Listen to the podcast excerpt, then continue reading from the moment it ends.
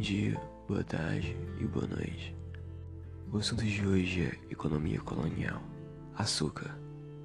A empresa colonial agrícola brasileira foi possível graças a um conjunto de fatores particulares favoráveis. Dentre eles, pode ser apontados a experiência portuguesa iniciada mais de meio século antes nas ilhas do Atlântico, Madeira, Açores e Cabo Verde, no manejo de uma especiaria de origem árabe chamada açúcar o financiamento holandês, em especial a partir da segunda metade do século XVI, a opção pela mão de obra escrava de origem africana resolveu um dilema sobre quem poderia trabalhar nesta empresa.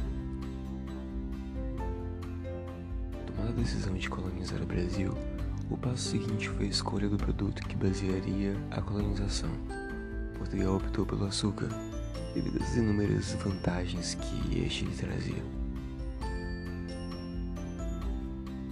Tripé em que se acentuou a produção agrária brasileira durante o período colonial e até mesmo após a independência pode ser sintetizado em latifúndio, escravidão e monocultura. Era o plantation, especializado na produção agrária, realizado em grandes propriedades, de natureza agroindústria, de gêneros destinados ao mercado externo, com a utilização do trabalho escravo. A empresa açucareira, cuja unidade de produção era o engenho, desenvolveu-se no litoral nordestino devido ao solo massapê e maior proximidade com os mercados consumidores europeus. O escravo dentro do sistema plantation era o elemento fundamental, devido à própria hostilidade do elemento em relação ao trabalho escravo, somado ao esforço dos jesuítas em sua missão de catequizar os indígenas, não aceitando a escravidão indiscriminada, com a finalidade econômica e obtenção dos lucros optou-se pela escravidão de africanos. Nos primeiros séculos de colonização, quando proliferam os engenhos de açúcar no litoral nordestino, cerca de meio milhão de escravos negros e mulatos foram empregados principalmente no cultivo e plantio de cana-de-açúcar.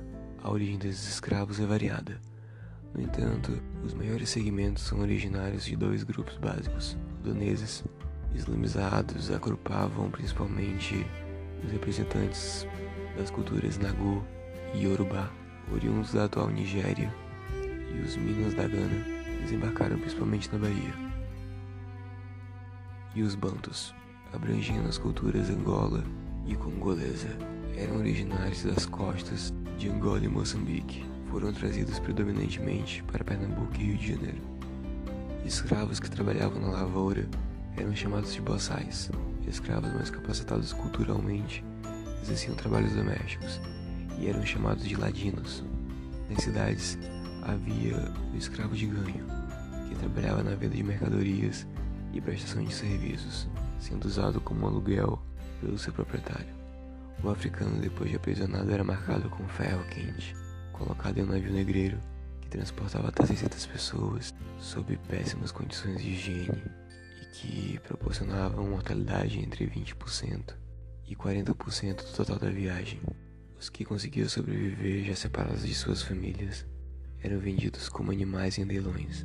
Trabalhavam em jornadas de até 15 horas diárias e tinham expectativas de vida de no máximo 10 anos após o início na atividade. Porém, os negros não eram de nenhuma forma passivos a esta realidade, visto que resistiam de várias formas tais como suicídios, abortos, fugas, revoltas e a organização de quilombos.